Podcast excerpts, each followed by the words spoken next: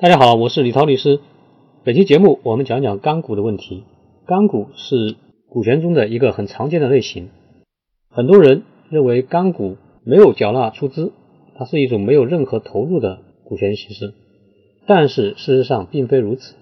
干股虽然是没有投入资金，但是干股的持有人往往要投入人力资本，比如说技术或者是管理。因此，干股实际上是一种。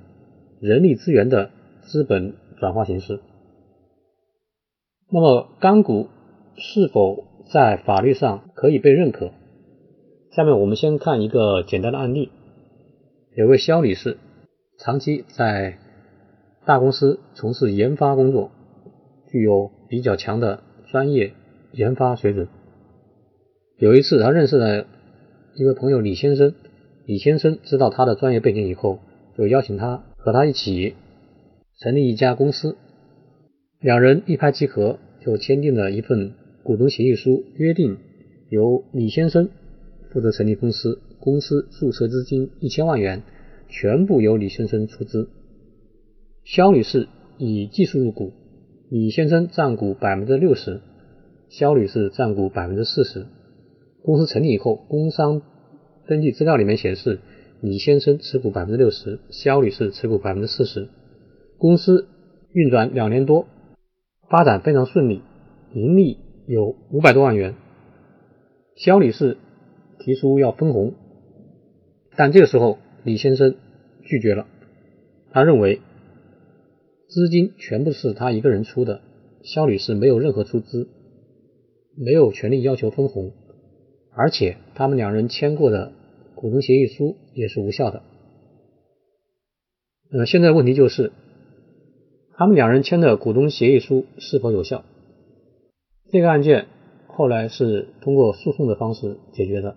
法院认为肖女士和李先生签订的股东协议书是合法有效的，他有权要求按照股东协议书的约定分配红利。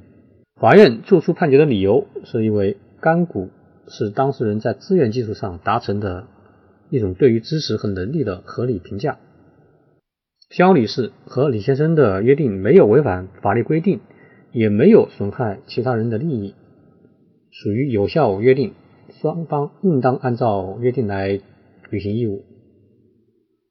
具体到法律规定，公司法的第三十四条规定，股东按照实缴的出资比例分红。但是，全体股东约定不按照出资比例分红，或者不按照出资比例优先认缴出资的除外。上面的案例说明，干股在法律上是可以认可的。在现实生活中，一方出钱，一方出力，这种合作模式是非常普遍的。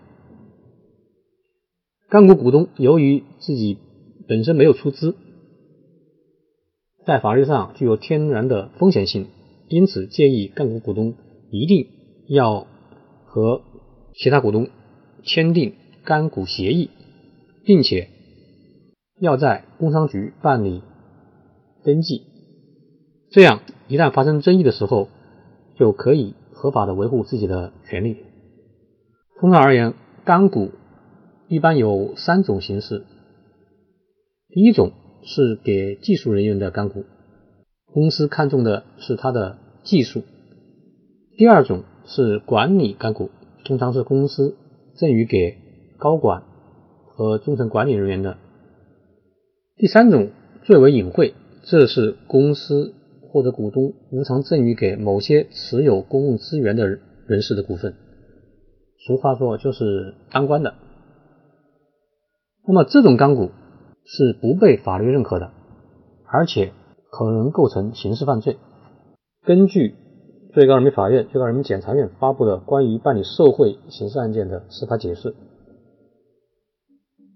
干股是指为出资而获得的股份，国家工作人员利用职务上的便利收受干股的，以受贿论论处。因此，最后一种干股，这种权利干股是违法犯罪行为。